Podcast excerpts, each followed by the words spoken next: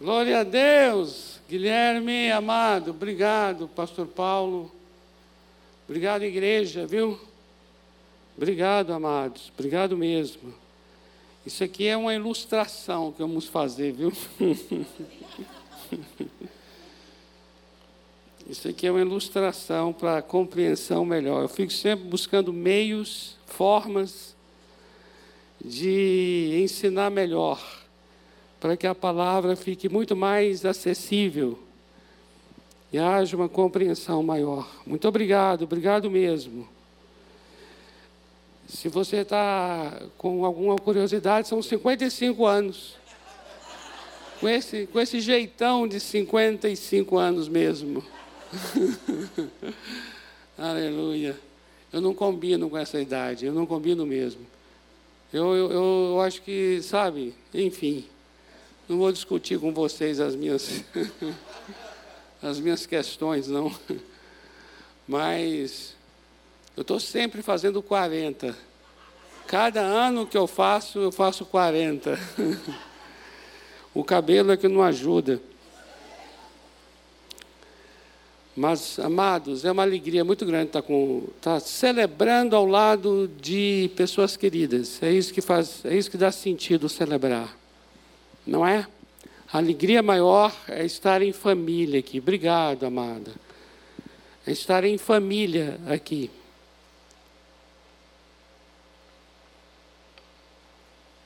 E é maravilhoso. Obrigado mesmo. Eu sou presenteado por essa comunidade. Na verdade, eu diria que vocês são um presente. Presente de Deus na minha vida. E eu, e eu quero saber cuidar desse presente, zelar por essa igreja com o zelo de Deus. E uma das formas é ensinando a palavra. E é isso que nós queremos nessa noite aqui: compartilhar a palavra, baseado em nosso tema do mês de outubro, que é Espírito Santo, Ele estará sempre convosco. Amém? Espírito Santo, Ele estará sempre convosco. João 14, 16. Talvez você nem precise abrir, porque já está ali na tela. Olha só. E eu pedirei ao Pai, e Ele lhes dará outro consolador, a fim de que esteja com vocês para sempre. João 14, 16. No versículo 17, em seguida, ele vai falar que esse Espírito que será enviado é o Espírito da verdade, que o mundo não pode conhecer, porque o mundo não pode receber. Por quê? Porque não o vê nem o conhece. E aí Jesus diz assim: Mas ele habita convosco e estará em vós. Então veja bem isso aqui. Ele está dizendo assim: o Espírito da verdade é o Espírito Santo. O mundo não pode recebê-lo. Por quê? Porque não o vê. E aí já começa algo muito fascinante. O fato de que o Espírito, como a própria palavra é, Espírito é algo invisível. Invisível. E o Senhor Jesus diz assim: não pode receber, porque não o vê nem o conhece. Mas ele conclui dizendo: mas ele habita com vocês. Então preste atenção aqui no modo como Jesus coloca: habita com vocês e estará em vocês. Amados, eu vou dizer uma coisa a vocês aqui, sinceramente. Eu não sei se você já se deu conta, mas para mim a coisa mais estarrecedora é o fato de uma pessoa habitar dentro de mim. Não tem, eu acredito eu, nada mais estarrecedor, nada mais assim, é, que mexe mesmo com as nossas próprias estruturas, entendimentos, o que significa uma pessoa uma pessoa que tem uma personalidade própria, uma pessoa que tem uma vontade própria, sentimentos próprios, um poder próprio, um propósito próprio, uma mente própria, uma vida própria, habitar numa outra pessoa. Não sei se você já se deu conta disso. Porque a verdade bíblica é esta mesmo. Ele estará com vocês, mas estará em vocês. Jesus fala, ele está com, mas estará em. E para mim, eu vou dizer uma coisa a vocês: a experiência cristã, a experiência do Evangelho, eu não falo cristã, não, cristã é um nome que deram, mas a experiência do Evangelho, essa experiência em que uma pessoa vem para habitar dentro de outra, essa experiência, amados, você não encontra em lugar nenhum. Você não encontra em religião nenhuma. Você não encontra em segmento nenhum, em comunidade nenhuma, em ensino nenhum, em doutrina nenhuma. E este e esta verdade, a verdade da habitação interior de uma outra pessoa, é a verdade crucial. Porque é incomparável, é inigualável, não tem nada que se compare a essa verdade. Como é que uma pessoa vai habitar dentro de uma outra pessoa? Imagine, imagine Maomé, Maomé ensinando, ele é considerado profeta. Agora você imagina Maomé habitando dentro do muçulmano. Não há este ensino. Buda Buda no budismo, imagine, Buda habitando dentro da pessoa, também não há este ensino. Você pode pegar qualquer segmento, qualquer linha, e você começa a observar Moisés dentro do judaísmo, assim podemos situar. Não existe Moisés habitando dentro do judeu.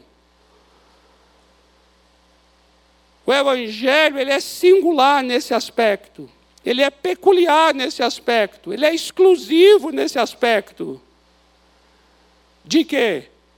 De que o mestre, aquele que ensina, o professor, aquele que ensina, habite no coração do aluno. Isso é estarrecedor. Nós não podemos trivializar essa verdade, concorda? Você concorda? Imagine eu aqui agora, estou aqui ensinando você a palavra de Deus. Imagine, eu sou Jesus, ensinando você a palavra de Deus. E aí vai ter uma experiência para você que eu vou entrar no seu coração.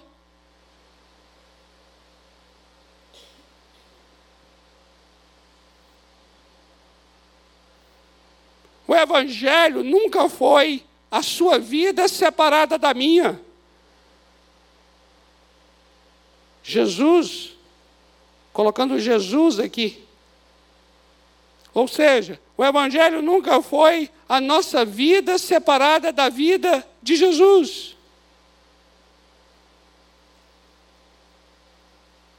A experiência do Evangelho, para ela ser transformadora, para ela ser diferencial, Aqui está a questão e aqui está o ponto. E o ponto é justamente este: de que ele não apenas ensina a verdade, mas ele se torna a verdade que ensina. E como verdade, ele é vida, ele se torna vida que entra numa outra vida. Logo, a experiência que eu terei com a verdade não é apenas uma experiência intelectual de conhecer uma doutrina, mas é uma experiência de ter a verdade em meu coração, porque Ele é a própria verdade Ele é a própria vida. Então, a vida do Senhor Jesus se torna parte da minha vida, toma minha vida, ocupa minha vida habita em minha vida. Que coisa! De vez em quando eu me assusto com isso. Você sabia? Você sabe o que é se assustar com isso? Você vai andando assim, daqui a pouco você fala: peraí, tem uma pessoa dentro de mim, que história é essa?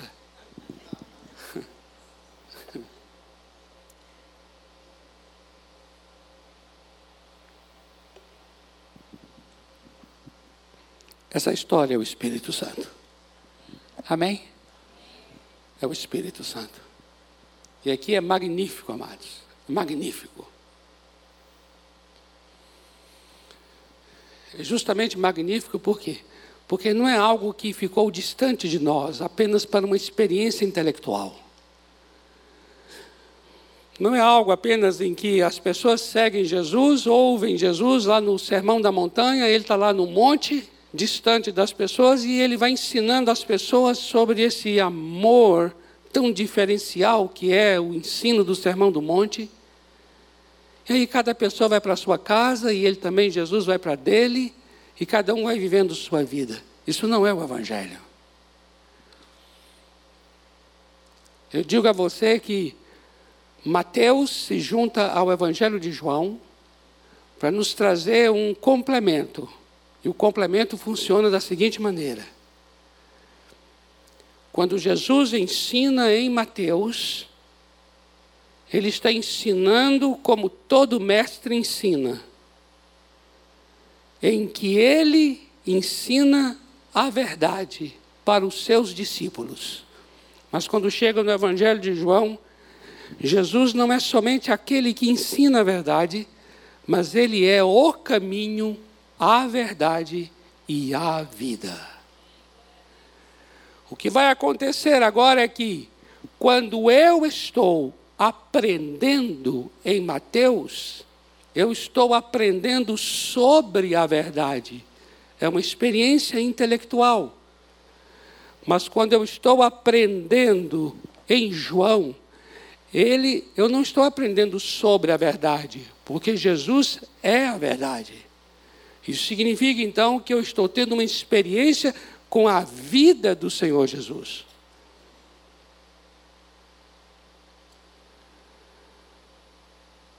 Você compreende isso?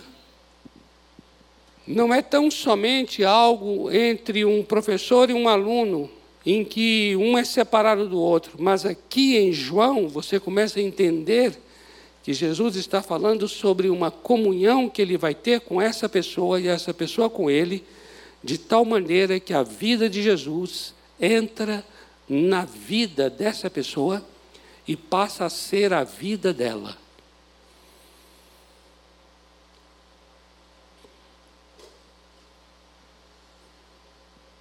Por isso é que é no Evangelho de João que nós encontramos a promessa do Espírito Santo. É no Evangelho de João que nós encontramos muito mais textos que falam justamente sobre isso, sobre o Espírito Santo que será enviado. Esse capítulo 14, que está aqui, amados, ele inicia uma fase na vida de Jesus em que ele está encerrando o seu ministério. Do capítulo 14 ao capítulo 17, são as últimas palavras de Jesus. As últimas. Antes que ele volte para, o, para Deus no céu. Veja que interessante. São as últimas palavras. E quando ele inicia o capítulo 14, ele vai falar sobre a vinda do Espírito Santo. Por quê? Porque ele vai dizer assim: Olha, eu não deixarei vocês órfãos eu voltarei ainda para vocês. Por que ele falou isso? Porque aquelas pessoas iam se sentir abandonados, órfãos, porque Jesus ia se afastar deles. Mas Jesus diz: Não, não vos deixarei órfãos, eu vou voltar para vocês. Voltar como? Ele vai voltar quando o Espírito Santo vier sobre eles. O que nós temos então aqui são as últimas palavras de Jesus, preparando aqueles que ali estavam ouvindo para a vinda do Espírito Santo. Agora atenta para uma coisa muito especial aqui, queria que você atentasse, muito especial mesmo. O Espírito Santo ainda não havia sido dado, porque Jesus estava ainda com eles. Era necessário primeiro que Jesus fosse para o Pai, para então enviar o Espírito. No próprio Evangelho de João, aqui, amados, no capítulo 7, no versículo 39, atenta para isso, viu? 7, 39. Guarda bem esse texto. Capítulo 7 de João, versículo 39. Sabe o que diz lá?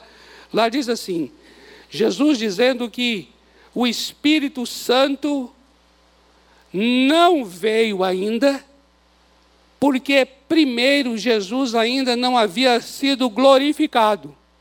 O que quer dizer? Que primeiro Jesus terá que ser glorificado, glorificado, para então o Espírito Santo ser enviado. Ou seja, primeiro ele tem que ir, para depois o Espírito vir. Aí quando você vai para Atos capítulo 2, versículo 33, atenta para isso. Atos 2, 33. Você vai ver o apóstolo Pedro pregando sobre a descida do Espírito Santo que aconteceu no dia de Pentecostes, onde eles começaram a falar em outras línguas, eles foram batizados no Espírito Santo. Pedro vai pregar sobre aquela experiência, dizendo assim: olha só, Jesus Cristo subiu à direita de Deus, presta atenção aqui, ele está dizendo assim: ó Jesus ressuscitou dentre os mortos e foi exaltado à direita de Deus. E depois de exaltado à direita de Deus, recebeu do Pai a promessa do Espírito Santo e derramou o que vocês acabaram de ver e ouvir. Então entenda bem. Quando você junta, você junta, ó, João 7:39 com Atos 2:33, o que é que você entende? Jesus falou que primeiro ele vai ser glorificado, para então o Espírito Santo ser dado. E quando chega lá em Atos, diz que ele foi exaltado à direita de Deus e derramou o Espírito Santo. O que nós concluímos é: quando Jesus foi exaltado à direita de Deus, lá no céu, ele estava sendo glorificado. E é somente nesse momento da glorificação que ele envia o Espírito Santo. Então, a conclusão que nós chegamos é: o ministério do Espírito Santo começa quando o ministério de Jesus termina.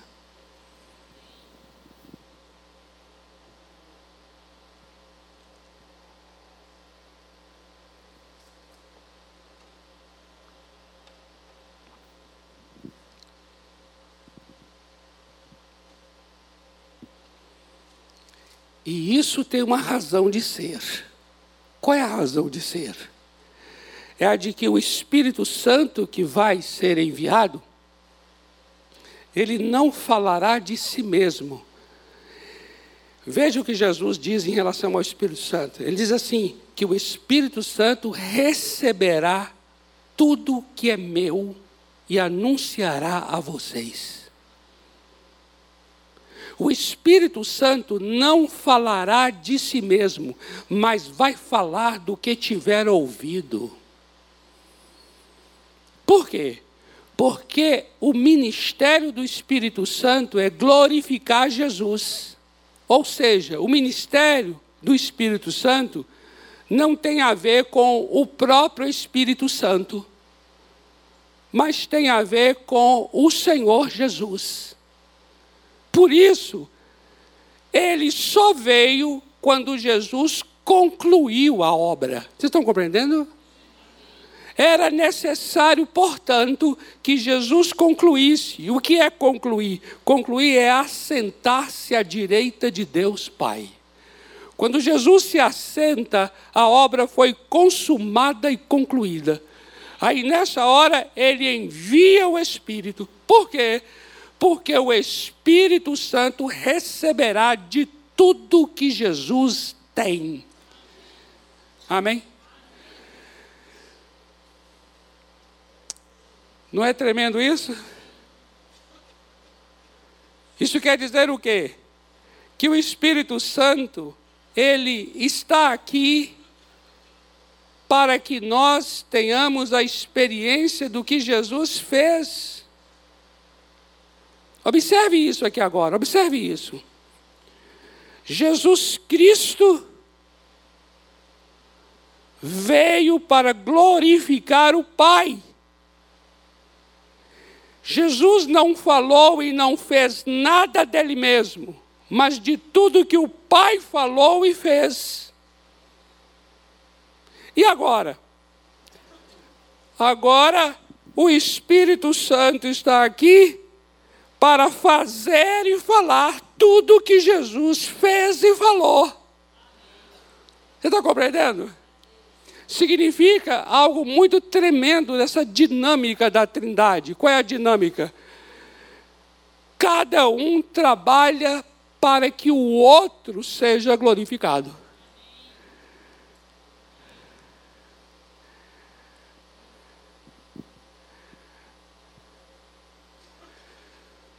Enquanto o Senhor Jesus Cristo é Deus conosco,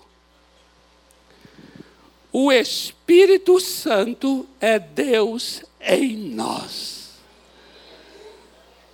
Aleluia! Aleluia! Amado, quando o assunto é Espírito Santo,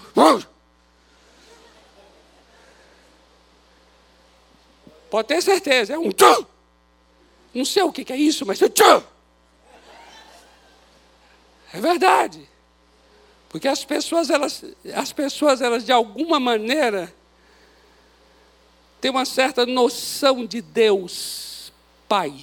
De alguma maneira, uma certa noção de Deus Filho, Jesus Cristo. Aí quando chega em Espírito Santo, ele é vento que sopra onde quer. Ele escapa. Ele escapa ao nosso entendimento. Você pode chegar para uma pessoa e falar assim: Você já ouviu falar do nome Deus? Você já ouviu falar do nome Jesus? Parece que esses nomes são muito mais familiares para as pessoas. Aí você chega para ele e fala assim: Você já ouviu falar do Espírito Santo?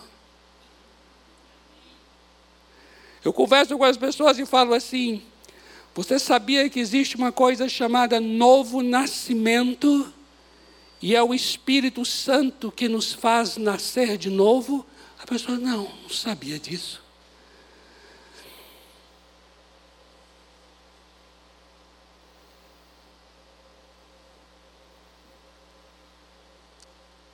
E é tão tremendo nós conhecermos essa, esse ministério, conhecermos essa pessoa do Espírito Santo. Amém? Porque ele é a experiência que nós vamos ter com tudo que Jesus falou e com tudo que Jesus fez.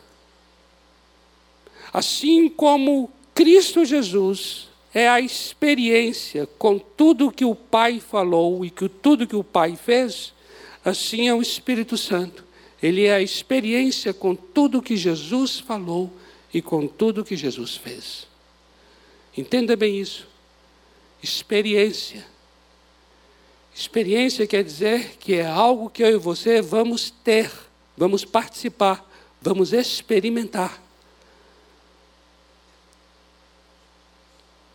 Veja o que esse texto está dizendo. Rogarei ao Pai e ele enviará outro consolador.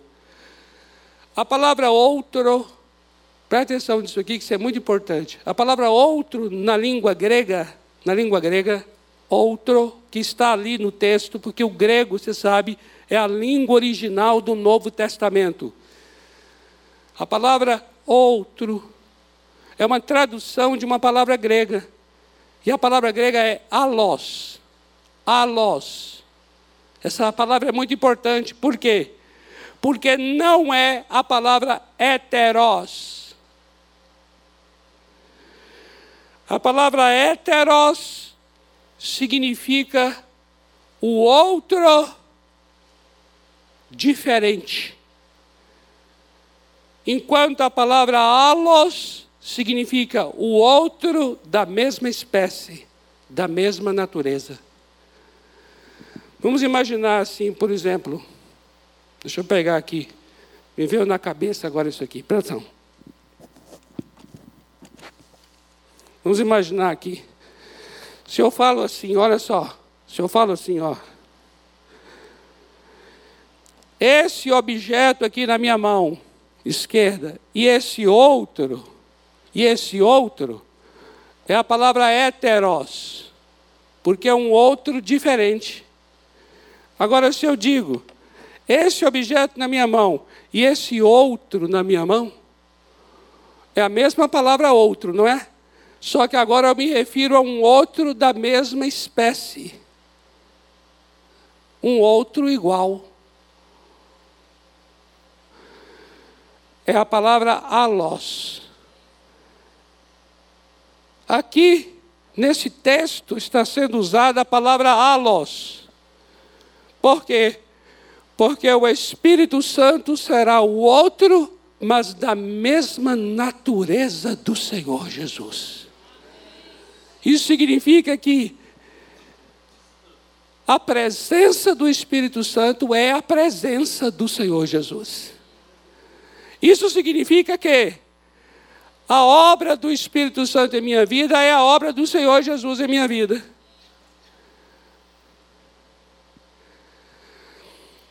Vou ler só, só, só esse versículo aqui, ó. João 14, 23. João 14, 23 diz assim: Respondeu Jesus: Se alguém me ama, guardará a minha palavra, e meu Pai o amará. Agora veja: e viremos para ele e faremos nele morada. Significa o que então? Que quando Jesus, quando o Espírito Santo vem habitar em mim, é Jesus que está vindo habitar em mim. Porque o Espírito Santo não é um outro diferente, heteros. Ele é um outro igual a nós.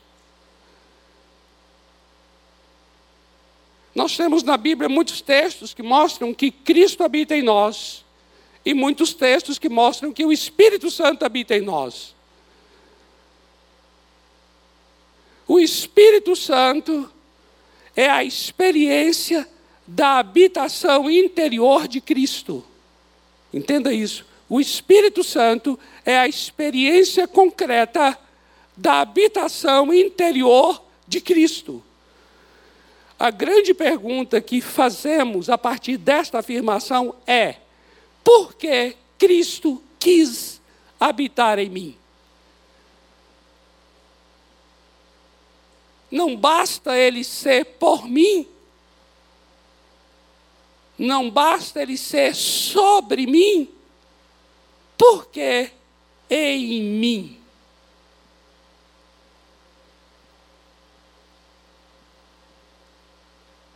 É uma pergunta, ao meu ver, intrigante.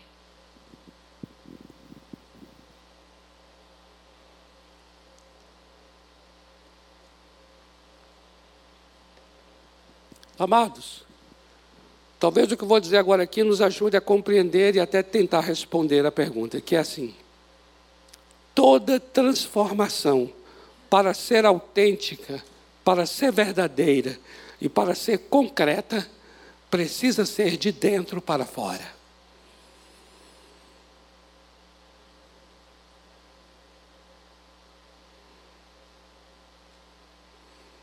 Amados, permita-me dizer isso toda transformação de vida, para ser autêntica, para ser verdadeira e para ser concreta, tem que ser de dentro para fora. Ninguém tem o privilégio, a prerrogativa de vir para dentro daquele a quem eu quero que seja transformado.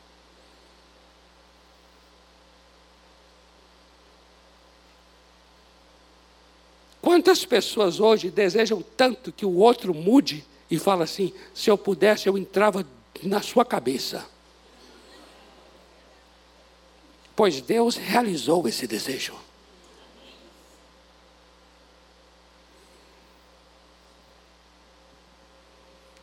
O Espírito Santo é o outro igual.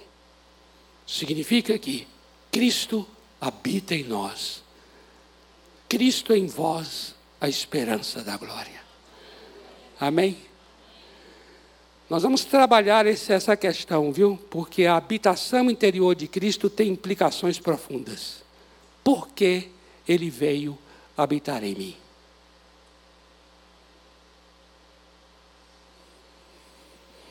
E aqui diz no texto que ele é consolador, é o outro consolador. A palavra para consolador, a palavra grega, é a palavra parácletos. Parácletos, amados, quer dizer literalmente chamado para estar ao lado. Chamado ao lado. Isso é paráclito. Por isso, eu gosto da palavra ajudador, ao invés de consolador. Ou seja, o Espírito Santo, ele é o paráclito. Quer dizer o quê? Que ele foi chamado para estar ao meu lado e ao teu lado. Essa figura de alguém ao meu lado dá a entender o quê? Que é alguém para ajudar, para auxiliar, para te assistir. Tem um texto que exemplifica isso. Romanos 8, 26 diz assim: Não sabemos orar o que é necessário. Não sabemos mas o Espírito Santo nos ajuda em nossa fraqueza. Como? Nos ajudando a orar o que é necessário. Porque a gente não sabe orar o que, como convém. A gente não sabe orar o que é necessário. Mas o Espírito Santo nos ajuda. E eu vou dizer uma coisa.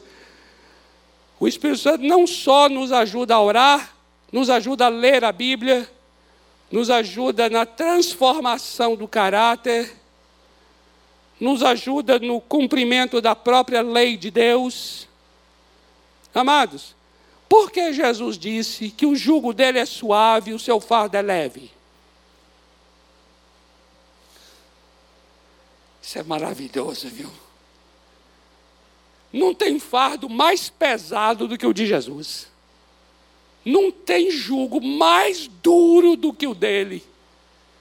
Amados, Jesus chega e diz assim: olha só, julgo tem a ver com o quê? Com mandamento, com regra, com conduta, com lei.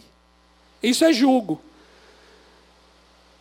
O jugo do o jugo do fariseu diz assim: ame o teu amigo e odeie o inimigo. Aí o jugo de Jesus é assim: ame o teu amigo e ame teu inimigo, e ore por aquele que te persegue. É glória. Não é maravilhoso?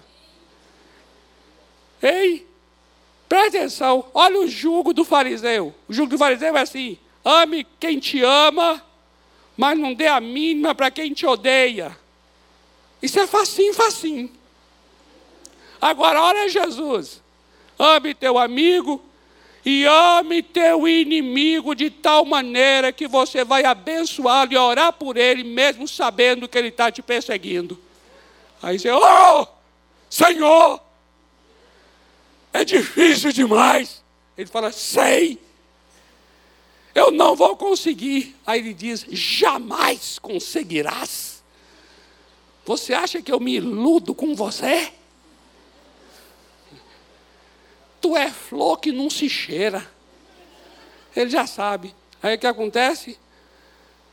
Por que então o jugo é suave e o fardo é leve? É porque o Evangelho é a única experiência em que aquele que pede vem para dentro de mim para me ajudar a obedecer.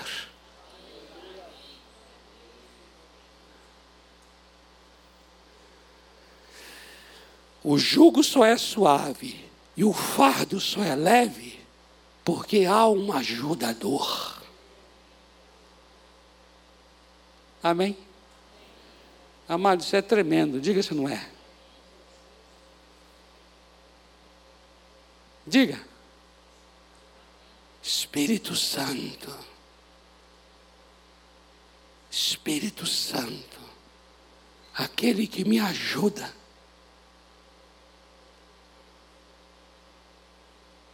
E eu quero encerrar então com essa ilustração.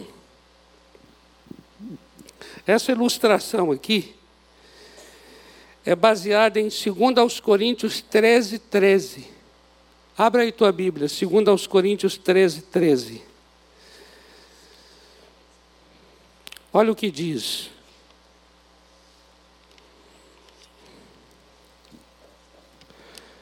Segundo aos Coríntios 13, 13. Diz assim: é a bênção apostólica. A bênção apostólica a gente dá sempre no final do culto aqui, né? A gente fala assim, ó, que o amor de Deus, o amor do Pai, a graça de, do Senhor Jesus, a graça do Filho e a comunhão do Espírito Santo seja com a tua vida. Amém? Então, olha que coisa linda que é a bênção apostólica está falando da obra da Trindade: o amor do Pai, a graça do Filho e a comunhão do Espírito. Eu queria que você entendesse que não são três deuses, mas um só. E eu queria tanto que você entendesse também que não são três palavras, mas uma só. Amor, graça e comunhão é uma única palavra.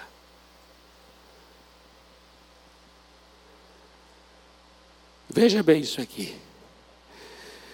Aqui é um pacotezinho. Eu coloquei dentro dele um presente. Esse presente eu estou chamando de amor do Pai. É o amor do Pai. Porque o presente é a graça. O presente é o Senhor nos dando da sua maravilhosa graça. Graça significa presente. Tudo que Ele fez conosco, seu amor, é para nos abençoar. É o seu amor que é a origem de todas as coisas. É por causa do seu amor que nós fomos criados. Deus é amor. É assim que diz a palavra.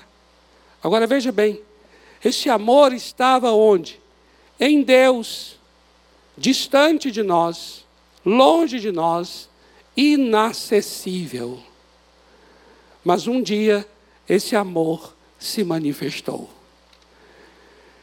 E aqui está a beleza, porque quando esse amor foi demonstrado, ou seja, quando ele se manifestou, ele recebeu o nome de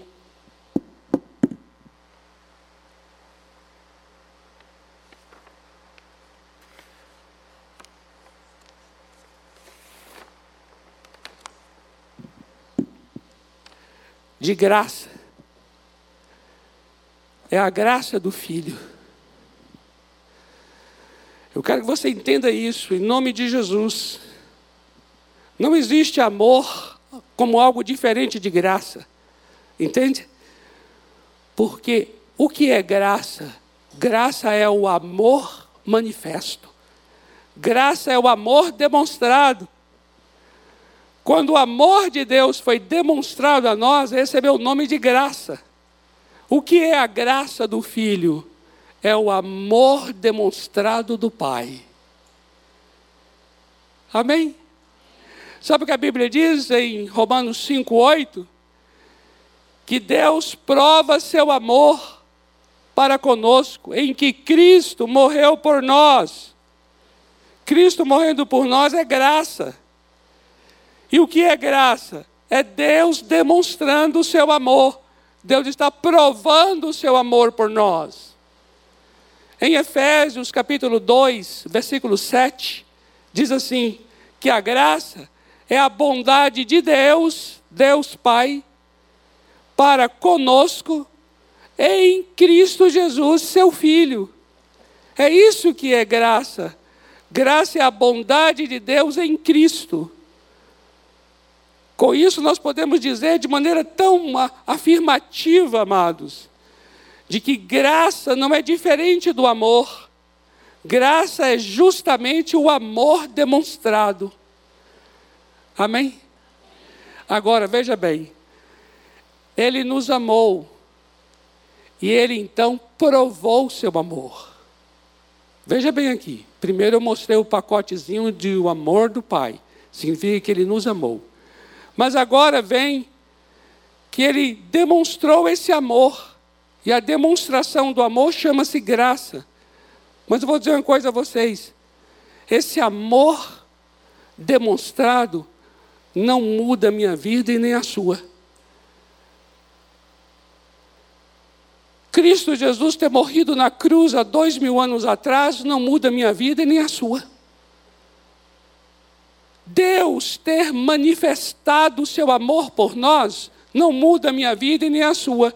Você continua a vida que estava, mesmo sendo amado por Deus. Para que mude a sua vida e para que haja transformação, vai precisar de uma coisa: que você experimente deste amor.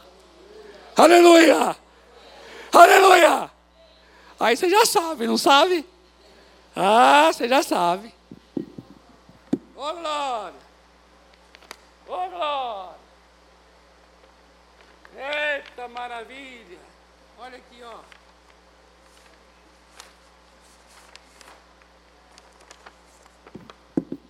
Para nós termos uma experiência com este amor, nós precisamos da comunhão do Espírito. O que é comunhão? É a palavra koinonia. O que significa koinonia? Significa participação. É você participar. Você vai ter que participar. Participar de quê? Participar da obra, do grande amor de Deus por você. Participar de quê? participar da salvação providenciada na cruz, participar de quê?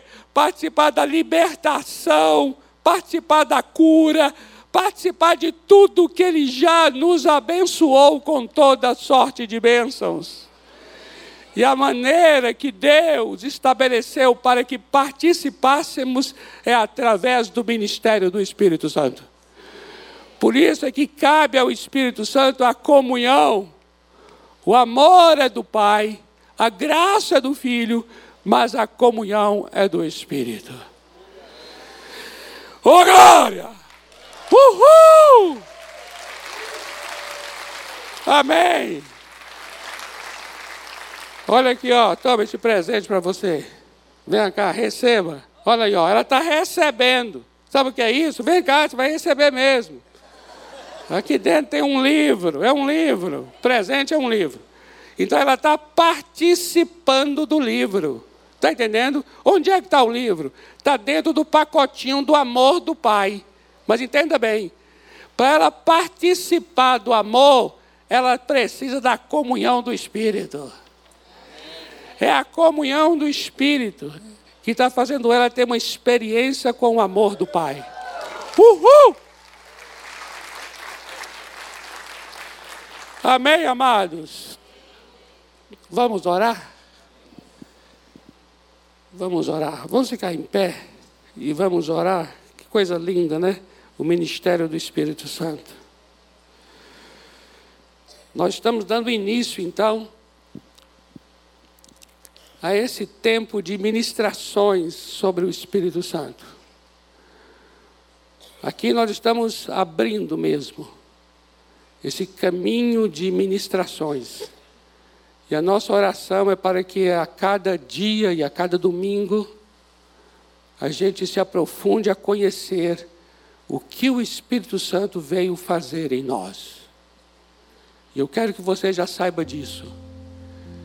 Ele veio para que nós tenhamos comunhão com a maravilhosa graça do Filho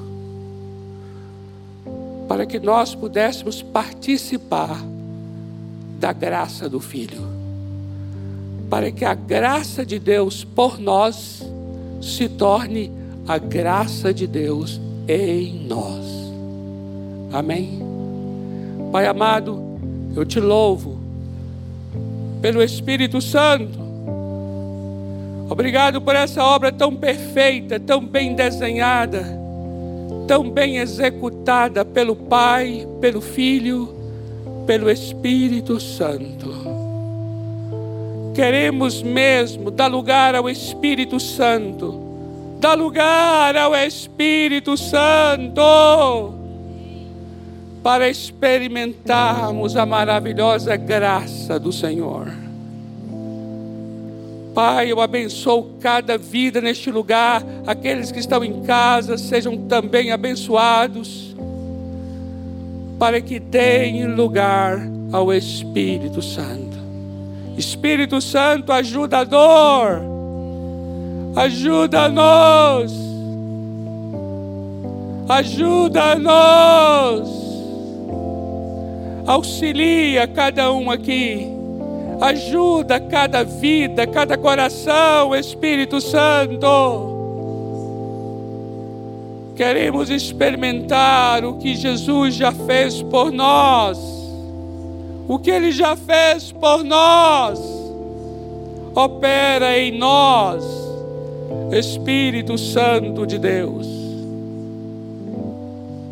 E que o amor de Deus, o Pai, que a graça maravilhosa do Senhor Jesus e que a comunhão do Espírito Santo seja com a tua vida, seja com a tua família desde agora e para sempre. Amém.